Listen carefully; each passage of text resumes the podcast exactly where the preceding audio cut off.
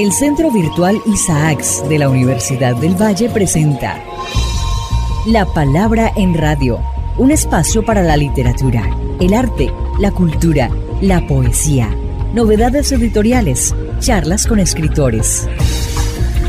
La Palabra en Radio, domingos 10 de la mañana por Univalle Estéreo. Dirige y presenta Darío Enao Restrepo. La Palabra en Radio.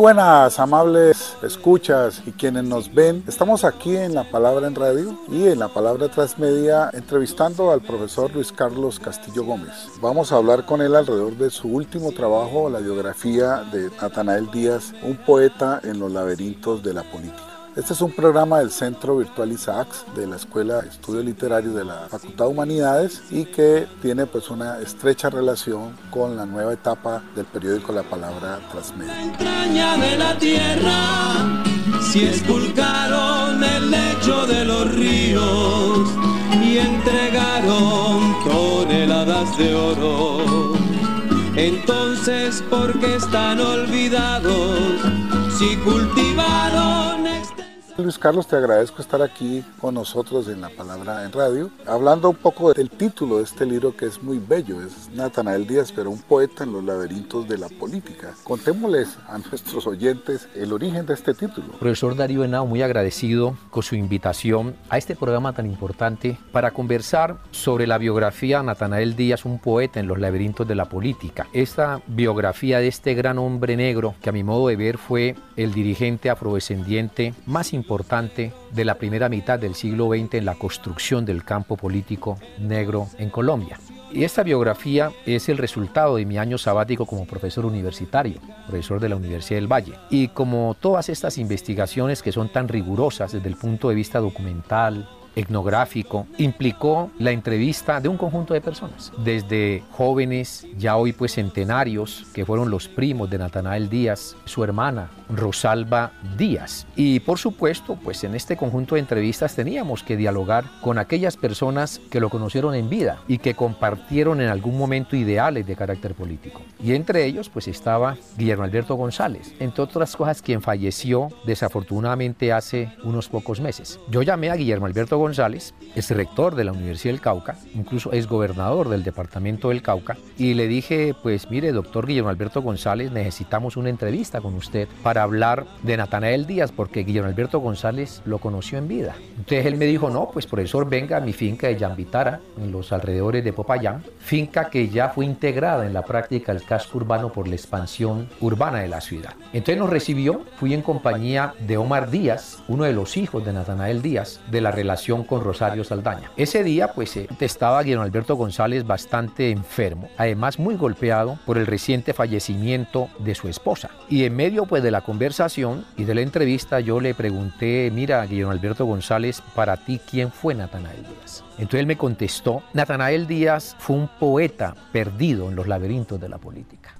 Esa fue la expresión que empleó Guillermo Alberto González y a mí me impresionó tremendamente esa expresión porque yo creo que ella resume muy bien lo que fue en cierta parte del ciclo vital de Natanael Díaz, lo que él precisamente fue, esa articulación entre la política y la poesía. Pero cuando Guillermo Alberto González dio esa expresión, ella tenía un pequeñito problema, porque él dijo es un poeta perdido en los laberintos de la política. Y con esto seguramente Guillermo Alberto González quería expresar que a lo mejor el tiempo que Natanael le dedicó a la política, mejor se lo hubiese dedicado a la poesía. Y a juicio él se hubiese convertido en uno de los principales poetas negros del continente. Entonces, claro, pues yo me puse a pensar, bueno, empleo la expresión perdido y como pensé pues que esta expresión perdido podía ser sujeta de múltiples interpretaciones, entonces yo me quedé con Natanael Díaz, un poeta en los laberintos de la política. Ese es el origen realmente del libro y pues cuando eso me lo dijo Guillermo Alberto yo dije, ahí está el nombre y ahí está el título del libro.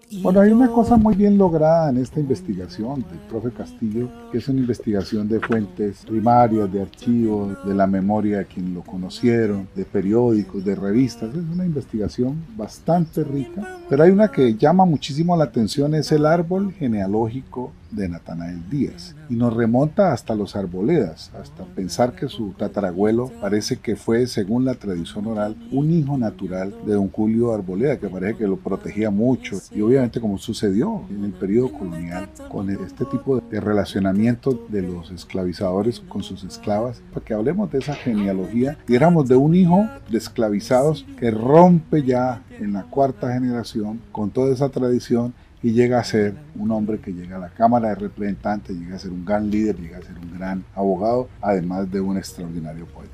Estas biografías, en el sentido moderno del término, implican un gran trabajo de base, un trabajo de carácter documental, un trabajo etnográfico, un trabajo de entrevistas. Y esto también pues tuve que desarrollarlo, por supuesto, en esta biografía, porque la biografía regularmente ha sido considerada como, digamos, la cenicienta de los estudios literarios. Pero sin duda, en la actualidad ya hay un reconocimiento mayor de estas biografías y ese reconocimiento pues ha partido en que hay que ser riguroso desde el punto de vista de la puesta en práctica de las técnicas de investigación empírica en las ciencias sociales y más especialmente en la sociología. Entonces, claro, para poder construir esta biografía, yo tuve que remontarme a fueron los orígenes familiares de Natanael Díaz y pues como lo decía ahora al comienzo, logré entrevistar a Samuel Díaz, que fue un primo de él. Cuando entrevisté a Samuel Díaz, pues tenía Samuel cerca de 96 años, ya debe estar cercano pues a los 100 años. También entrevisté a una de sus primas, ¿no? Que en el momento en el cual le entrevisté ella tenía 102 años de edad. Y con estas eh, personas y además con su hermana Rosalba Díaz, quien tenía 86 años, logré reconstruir el árbol genealógico de Natanael Díaz. Cuáles eran los orígenes cercanos y lejanos del personaje. Y resulta que descubrí en estas entrevistas con estos centenarios y centenarias que en su memoria y en su memoria familiar estaban los antecedentes de su estirpe. Quiénes habían sido los primeros días y ellos exactamente de dónde descendían. Y en la memoria de estas personas estaba completamente claro que el primer Díaz fue Ventura Díaz. Ese fue el que inició la estirpe de los Díaz. En la reconstrucción reciente que yo he hecho, digamos, estos hombres, estas mujeres, cercanos a los 100 años de edad, ellos testimonian que el primer Díaz, Ventura Díaz, fue un hijo ilegítimo, por supuesto, de Julia Arboleda. En su momento, pues Julio Arboleda era uno de los grandes esclavistas de la gran provincia del Cauca y pues habían adquirido la hacienda de Japio, que había sido la hacienda esclavista más importante de la gran provincia del Cauca. Aquella hacienda tan famosa que la compraron los jesuitas o la construyeron más bien los jesuitas durante el siglo XVII y luego fue una hacienda que traspasó a la familia de los Arboledas. Entonces el origen que hemos podido identificar de Natanael Díaz es que él es un descendiente de esclavos y su ancestro más remoto que hemos podido identificar fue exactamente ese hombre esclavo que luego dio la descendencia exactamente a sus familiares y que han constituido la estirpe de los días. ¡Buena! ¡Bueno, mi! Este viste manda llamado, sabroso para el puesto. Ah, yo, nos vemos pues, amigo.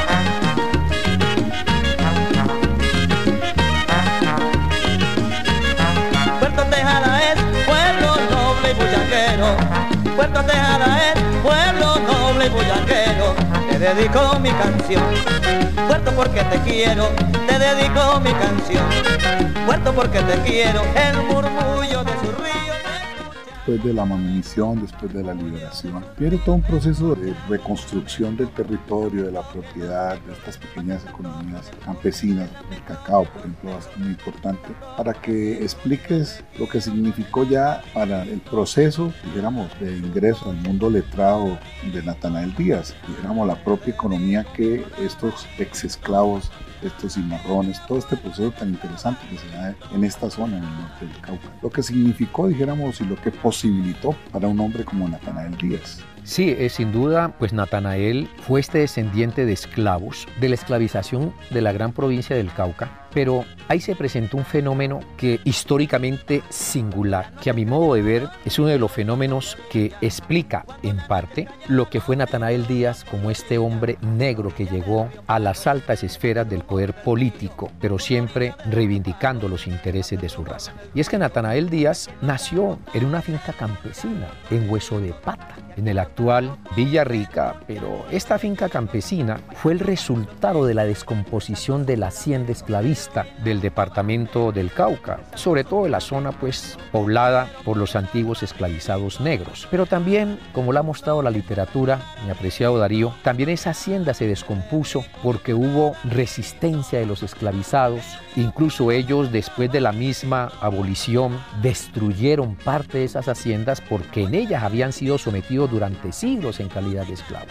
Y entonces el fenómeno está muy bien documentado. En buena medida los esclavistas para tratar de retener el trabajo esclavo, entre comillas, la fuerza de trabajo esclavo, ya en condiciones de libertad, de ser hombres libres, ellos lotearon las haciendas, distribuyeron las haciendas en diferentes lotes para tratar de mantener y sostener y retener la fuerza de trabajo. Y ese es el origen del campesinado negro nortecaucano. Ese es el origen de la finca campesina negra, que es un fenómeno muy especial de esta región del país. Aquí hay otro elemento que yo lo estudio en la profundidad en la biografía, y es que se conjugaron ciertas condiciones particulares. Y es que a finales del siglo XIX y a comienzos del siglo XX se presentó un auge de los cultivos de cacao. Y ese auge se presentó porque había demanda del cacao, porque tanto en Colombia como en buena parte del mundo también había demandas por el consumo del chocolate. Y el chocolate pues se produce con base en el cacao. Entonces las clases medias colombianas, pero también los sectores populares en Colombia comenzaron a consumir chocolate. El chocolate iba a las mesas de las masas colombianas. Entonces eso implicó la demanda del cultivo del cacao. Y resulta que el cultivo del cacao, estos árboles de cacao, estaban siendo cultivados desde hace tiempo atrás. Eso no realmente surge en los años 1920 ni 30, no, realmente los árboles de cacao estaban desde antes en estas haciendas esclavistas y entonces se presentó esa coyuntura y a través de esa coyuntura se incrementó el precio del cacao y estos campesinos antiguos esclavos que habían construido estas fincas campesinas tuvieron unos buenos ingresos derivados precisamente de la bonanza del cacao. Y esa fue también la historia de la familia de Natanael Díaz una riqueza que eso me lleva a preguntarte, a nuestra común amiga Carmencita, ella no le gustaba, no sé por qué, el segundo nombre, que ella se llama Carmen Arcelia, por su abuela Arcelia tú te refieres mucho a ella y al papel que ella juega en una mujer libre, una matrona, incluso tuvo hijos en distintas parejas y jugó un papel muy importante, dijéramos, como en el destino que ella le quiso dar a su hijo para que nos hable de Arcelia. Sí, claro, es que ahí hay una característica muy importante de estas familias, que eran familias extensas, ¿no? Como son estas familias de la costa pacífica, donde en estos núcleos familiares de familias completamente extensas, regularmente la mujer jugó un rol protagónico en estas familias. Y en la familia de los Díaz, pues Arcelia Díaz, la madre de Natanael, jugó un rol fundamental, tanto en la crianza como lo que ella intentó hacer para que Natanael pudiese estudiar en las universidades de la ciudad del frío, como yo nombro a Bogotá en la biografía. Entonces realmente Arcelia estuvo al frente de esa finca campesina que cultivaba el cacao, pero también cultivaba café, porque también había ciertos cultivos de café. Entonces Arcelia, una mujer recia de carácter. En el combate, digamos, con la vida, una mujer que pues había tenido realmente hijos de tres hombres campesinos de la misma zona, hombres negros. Entonces se puso al frente de esa finca a cultivar cacao, a cultivar café y fue con base en esos ingresos adicionales que ella se propuso educar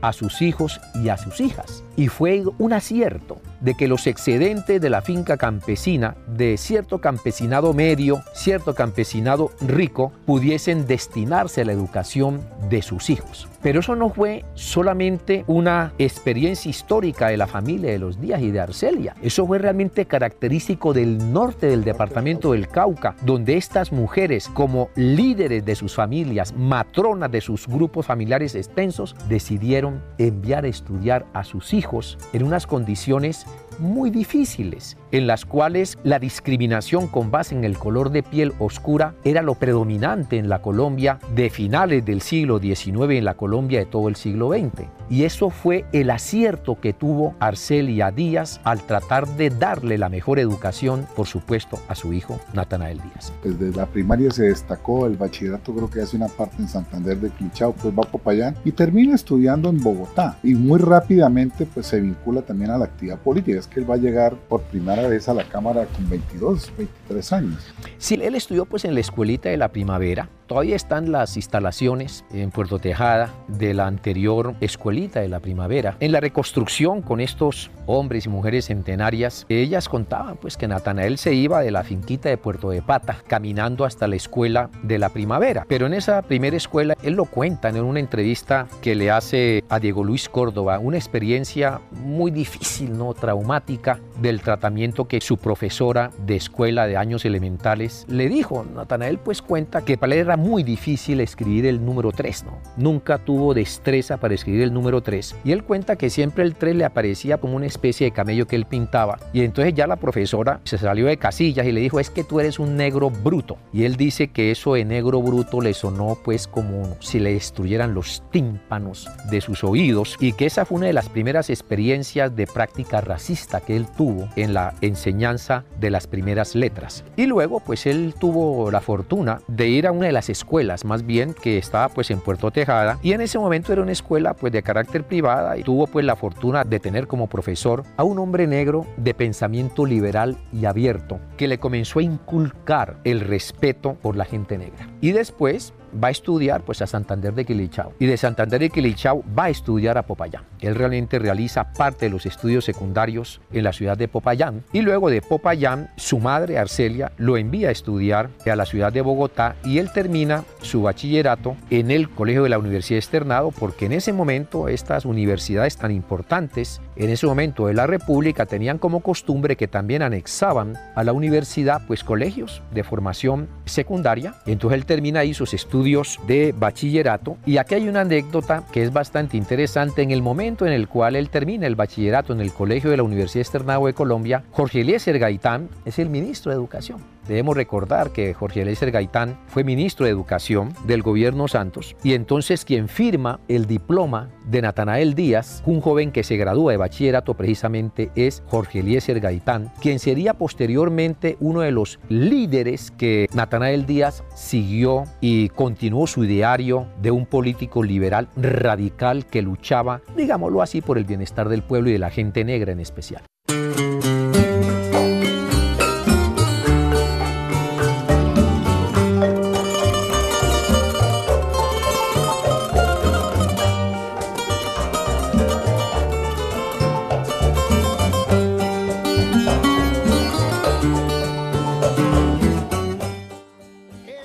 Interesante ese vínculo con Gaitán porque ya en su vida política Natanael entra en relación con Gaitán, va a ser gaitanista. Y bueno, adelantémonos un poquito con el tema de que se lo conocía con el nombre del Gaitán Negro, porque era un gran orador, un fogoso orador, y eso tiene que ver mucho con su propia formación literaria y con la generación, dijéramos, de negros intelectuales que llegaron también de otras regiones, con las cuales él estuvo liderando el movimiento del Día del Negro en Colombia, y la famosa carta del presidente Wallace, cosas que fueron muy importantes para este joven que apenas tendría 21 22 años de ese periplo inicial en donde ya se va forjando este gran líder que fue Natanael Díaz. Sí, siempre que conversamos de estos puntos, Darío, a mí me parece importante recordarle pues, a la audiencia, a quienes nos están escuchando, que Manuel Zapato Olivella, íntimo amigo de Natanael Díaz, este negro universal, como lo llamó recientemente Ricardo Sánchez en la Feria del Libro, dijo en su autobiografía, que es una bella y vibrante biografía, levántate mulato por mi raza hablaré el espíritu. Ahí dice Manuel Zapata que Natanael Díaz fue el precursor de la negritud en Colombia.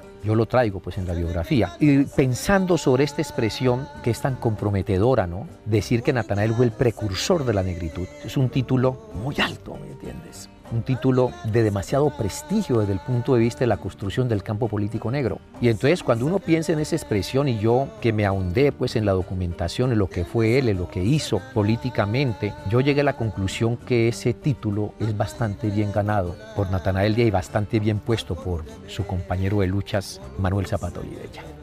¿Y por qué? Porque hay varios incidentes, varios acontecimientos en la vida de Natanael que son trascendentales para la construcción del campo político negro en Colombia. Y es que Natanael Díaz siendo muy joven, pues apenas tenía 23 años, 24 años, cuando llegó Mr. Wallace, el vicepresidente de los Estados Unidos, medio pues de la conflagración mundial, cuando ya Roosevelt se había decidido pues por involucrarse como un actor fundamental de la Segunda Guerra Mundial, después de tanta insistencia de Churchill, porque Churchill pues creía que si los Estados Unidos no participaban de la guerra, pues los alemanes iban a destruir completamente la isla después de tantos bombardeos que se hizo sobre Londres, donde murieron cerca de 40.000 personas, 40.000 londinenses fundamentalmente. Entonces viene el presidente Wallace a Colombia y Natanael Díaz escribe un mensaje que tituló Mensaje de un negro colombiano al vicepresidente Wallace. Por lo tanto, se está autoidentificando como un negro colombiano, no como un colombiano negro, sino como un negro colombiano.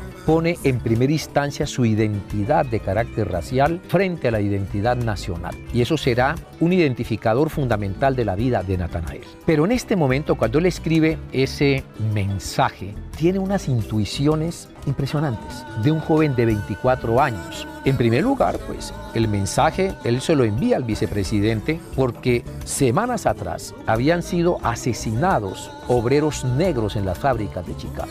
Y entonces él se solidariza con esos hermanos de raza asesinados por ser negros en los Estados Unidos. Y eso ya ahí tú estás identificando que Natanael Díaz tiene una identificación política con sus hermanos de raza allende el océano y en el mismo continente porque son sus compañeros de raza asesinados por ser negros. Ese es un primer elemento que uno ya ahí comprende que él desde muy joven está integrado con el campo político negro que tiene un carácter mundial, un carácter transnacional. Pero en ese mensaje él hace una aventura idiomática y le dice al vicepresidente Wallace, usted ha llegado a un país que hace parte de Iberoamérica con el componente afro y por lo tanto postula la hipótesis que luego desarrollará profundamente Manuel Zapata Olivella para el caso de Colombia y que también la va a profundizar Gilberto Freire en Casa Grande y Sensala, en que la base de la sociedad colombiana es el encuentro de tres troncos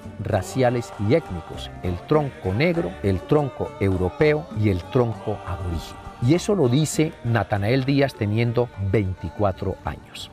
Incluso emplea una expresión también que me llamó poderosamente la atención y es la expresión que aquí se está construyendo la raza cósmica, lo cual significaría que él leyó tempranamente a Vasconcelos a Vasconcelos siendo un joven de 24 años, un joven pues precoz. Pero luego más o menos a los tres meses después, Natanael Díaz, con Manuel Zapata Olivella, con Delia Zapata, con Marino Viveros, con el Cías Martán, inauguran lo que se llamó el Día del Negro en Colombia, el 20 de junio de 1943. Entonces ellos salen, hacen una manifestación con estos jóvenes que estaban en la ciudad del frío y que habían migrado de la costa pacífica, del norte del Cauca, de la costa caribe, para estudiar en las universidades de Bogotá, estudiar medicina, estudiar derecho, y entonces ellos son los protagonistas y son los fundadores y son los pioneros del Día del Negro. Y eso tiene un gran significado simbólico en la historia del campo político negro en Colombia y en la historia de las organizaciones negras en Colombia.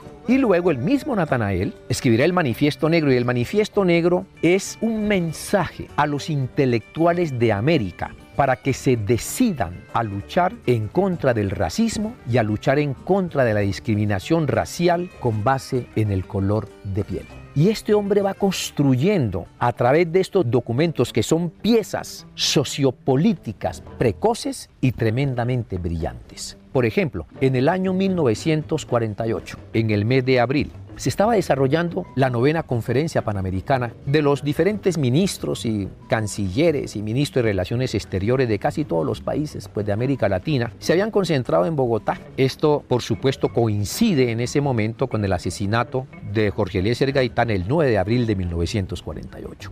Y en ese contexto tan complejo, en ese contexto tan difícil de la historia contemporánea de Colombia, Natanael Díaz se sienta y elabora una pieza tremendamente brillante, que es el discurso de un negro colombiano sobre la discriminación racial.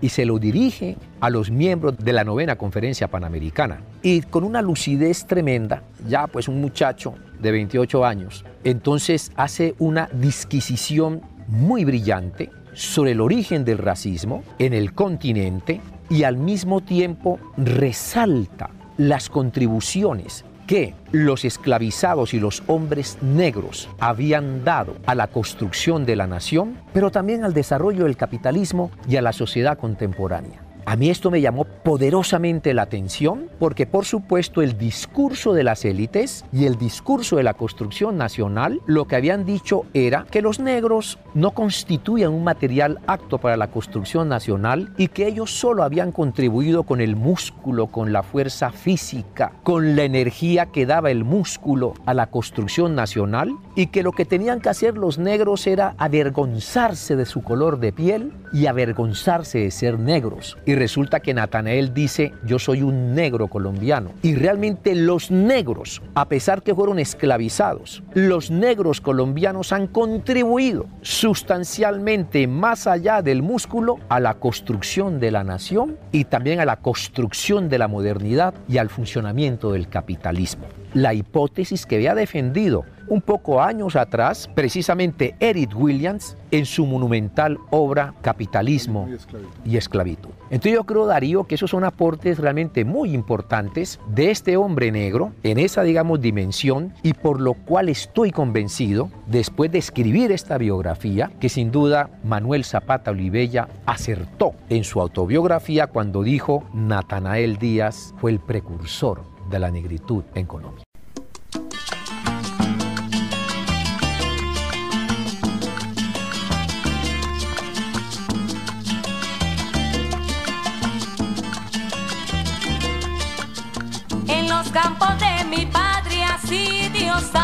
Por todos lados que albergan en sus poblados hombres que con su. Bueno, hemos hecho aquí en esta primera parte de nuestro programa una muy buena aproximación a la figura de Natanael Díaz. Pues le agradezco a Luis Carlos que esté aquí y a nuestros oyentes y a quienes nos escuchan y nos ven. Los esperamos la próxima oportunidad porque vamos a tener una segunda parte ya de la actividad política de Natanael hasta su muerte en 1964. Agradezco a nuestra productora Chile Isabel Mosquera, quien les habla Navarro Restrepo, les desea un buen resto de domingo.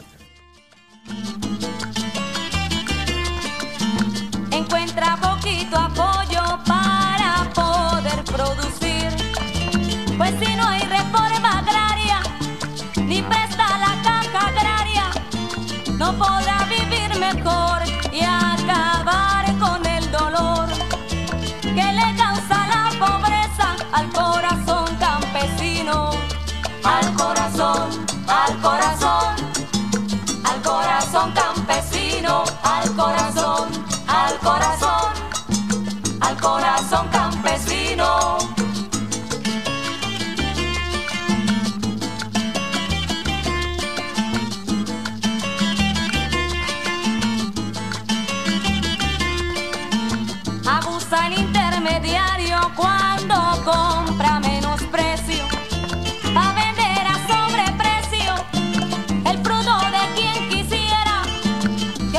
que